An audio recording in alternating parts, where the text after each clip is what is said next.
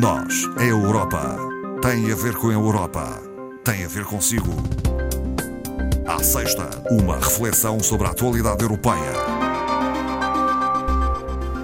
Marco Teles, gestor do Europe Direct Madeira, Boa tarde. Boa tarde, Marta.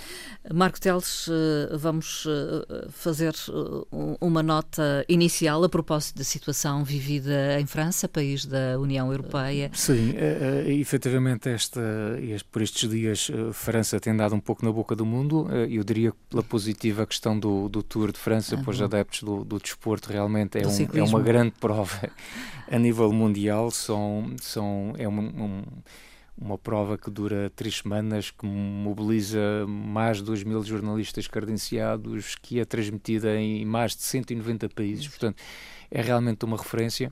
Isso seria a boa notícia relacionada com a França. A péssima notícia teve a ver com a situação da morte de um jovem de origem árabe, 17 anos, e que tem gerado uma onda de contestação enorme Uh, com prejuízos muito grandes, já na ordem de, de milhões de euros, uh, pelo facto de, por diversas noites consecutivas, uh, andar muita gente na rua, causar uma série de estragos. e este facto é preocupante porque não é a primeira vez que isto acontece Sim. em França. E, e, e, verdadeiramente não se trata aqui de uma manifestação de apoio à família do jovem que foi baleado, porque honestamente Acho que uma grande percentagem destas pessoas que estão na rua à noite a causar estes uh, desacatos todos nem fazem a mínima ideia do que é que estão ali a fazer. Sim, há um aproveitamento. Há um aproveitamento. Isto já não é novo esta situação, é constrangedor. Uh, repara, uh, uh, as autoridades francesas têm revelado alguns números que são realmente preocupantes, em que grande parte de, dessas pessoas que estão à noite são até jovens, de 11, 12, 13 anos. Perguntava-se o próprio presidente Macron, perguntava, mas onde é que estão os pais Sim. destas crianças que andam com uma, com uma barra de ferro, que passam a noite a destruir, a vandalizar e a incendiar tudo o que aparece pela frente? Quer dizer, isto não é admissível e, portanto, isto merece também uma resposta muito firme por parte das autoridades e depois, obviamente, uma reflexão muito profunda sobre as razões que levam, porque isto não é a primeira vez que acontece. O que está ver... na gênese. O que está na, na gênese, o, o, que se verifica em áreas urbanas e nos arredores deste, destes grandes núcleos urbanos, eh, vive-se ali um verdadeiro barril, em cima de um barril de pólvora, em que a, a mínima situação, o mínimo conflito dá origem a uma série de problemas.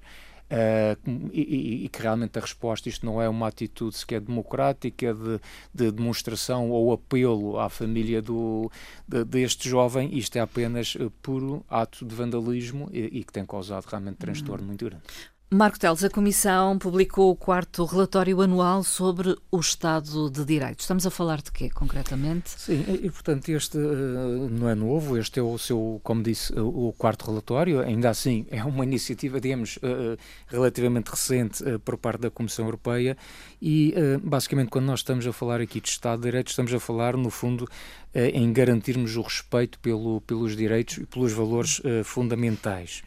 Uh, e, portanto, o que a Comissão Europeia tem feito anualmente é publicar um relatório onde uh, um relatório relativamente exaustivo em que uh, a situação de cada Estado-membro é analisado eh, em detalhe cada relatório é composto por cerca de 27 capítulos, portanto, como se percebe, um relatório com bastante detalhe uh, e onde uh, se procura, uh, sobretudo, focar em quatro pilares essenciais. Um tem a ver com os sistemas judiciais de cada Estado-membro. Depois, também, um segundo pilar fundamental deste relatório são os quadros de combate à corrupção. terceiro aspecto cada vez mais importante, uh, diria eu, o pluralismo dos meios de comunicação social uh, e, por outro lado, questões institucionais relacionadas com o equilíbrio de, de, poderes. Portanto, no fundo, a Comissão analisa a situação Sim. atual, faz também, o, digamos que a retrospectiva do relatório anterior, Sim. das recomendações que deu e saber, no fundo, até que ponto elas foram implementadas uhum. ou não, ou foram corrigidas, e efetivamente a conclusão é que uh, se notaram ou se restaram progressos em 65% das recomendações efetuadas pela Comissão Europeia no anterior relatório. É positivo, então? É, é positivo dir-se-á porventura, bom, mas ainda ficou aquém uh, dos 100%, hum, mas uh, também temos de ter em consideração que algumas destas medidas são de difícil execução, levam tempo e, portanto, essas recomendações nem sempre são possíveis de executar ou implementar em apenas um ano. Os olhos estão postos na Hungria e na Polónia. Desde o primeiro relatório, diria eu. Uh, ainda assim, a Comissão Europeia reconhece que a Hungria caminha, digamos assim, na direção certa, mas é clara nas recomendações que faz e, e, onde é que faz essas recomendações? Na necessidade de uma maior transparência no sistema judicial e no sistema político e também uh, foca muito uh, a necessidade de se reforçar a independência nos meios de comunicação social uh, da Hungria. Portanto, isso é um elemento, são elementos fundamentais que surgem neste relatório. Relativamente à Polónia, o outro Estado-membro um, que aqui é, tem algum destaque, também os relatores mostraram-se preocupados um bocadinho com as mesmas questões, ou seja, independência do Poder Judicial, independência editorial também dos órgãos de uh, informação e, por outro lado, a, a, a necessidade de separar de, eh, de, facto os poderes, justiça uh, e, neste caso, também a questão da Procuradoria-Geral, é um problema específico lá na Polónia. São problemas que estão identificados e, portanto, hum. a recomendação é que, de facto, que estes países acelerem este processo de correção destas situações. Vamos aos últimos inquéritos Eurobarómetro Especial e uh, Eurobarómetro Flash uh, foram uh, divulgados sobre as atitudes dos cidadãos e das empresas em relação à corrupção, a corrupção na União portanto, Europeia. De certa forma, é algo que surge também relacionado com este, hum. com este relatório, com estas recomendações, e de facto, deste Eurobarómetro especial, fica claro que há uma maioria crescente dos europeus que desde logo considera a corrupção como algo que não é hum. aceitável, que, é, que não é correto, moralmente inaceitável, e estão, de facto, relativamente céticos os europeus relativamente a este problema, na medida em que 67% dos inquiridos consideram que a corrupção de alto nível não tem sido suficientemente sancionadas. Isto é muito mau, porque quando se vê em casos eh, de corrupção, de, de suposta corrupção, Sim. que depois uh, não tem uh, o devido castigo, digamos assim, cria-se uma, uma, uma ideia de impunidade, e isto obviamente de impunidade e também injustiça. de injustiça, não é?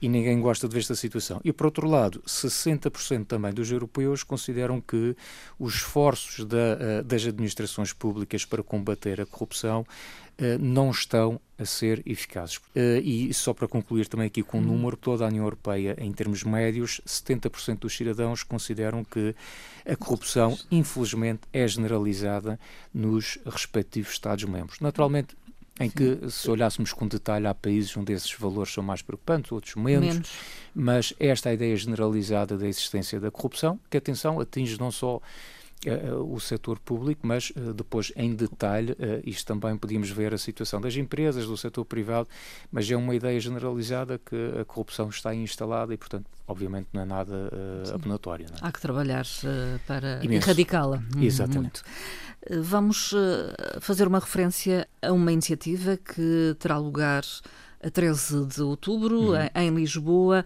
com uh, o título de Agri Jovem. Sim, ainda vai longe, 13 de outubro, mas a ideia aqui é, é destacar a iniciativa na medida em que um, ehm, as candidaturas vão até final deste mês. É uma iniciativa no âmbito da agricultura, dirigida a jovens, feita pela representação da Comissão uh, Europeia, Uh, e isto acontece porque, de facto, uh, na União Europeia, apenas um em cada dez agricultores tem menos de 44 anos. Uhum. Portanto, está é envelhecido. Um, é um setor muito envelhecido. Eu diria, bom, em traços gerais, a União Europeia, de um modo geral, a população caminha para o envelhecimento, mas efetivamente na agricultura é algo uh, extremamente preocupante.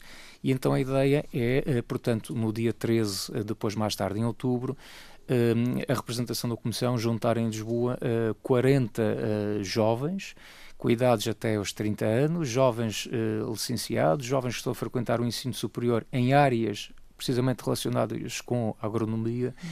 E que possam debater ao mais alto nível uh, trocar experiências, partilhas de, de, informação, de opiniões e também uh, projetar, no fundo, uh, a própria política agrícola comum, a estratégia europeia de, do, do prado ao prato, por exemplo, a questão dos solos, a sustentabilidade. dos solos, as alterações climáticas, enfim, uma série de questões que são uh, realmente absolutamente essenciais uh, para o futuro da agricultura e para o futuro da União Europeia.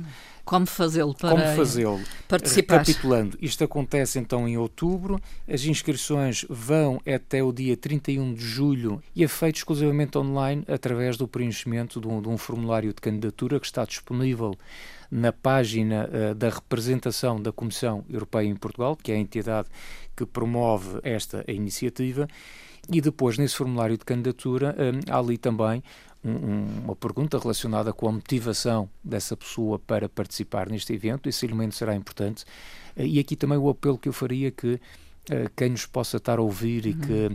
seja estudante, por exemplo, a Universidade da Madeira tem, uh, obviamente, áreas, áreas, ligadas, por exemplo, com, com a agricultura e, especificamente até com a agricultura biológica. Se houver jovens interessados nisto, que participem, porque normalmente o que é, normalmente está, está assumido de resto nos regulamentos eh, a Comissão tenta eh, ter uma certa representação eh, em termos geográficos de todo o país, naturalmente incluindo as ilhas, e portanto seria muito interessante que nós tivéssemos representantes da Madeira e dos Açores presentes neste evento.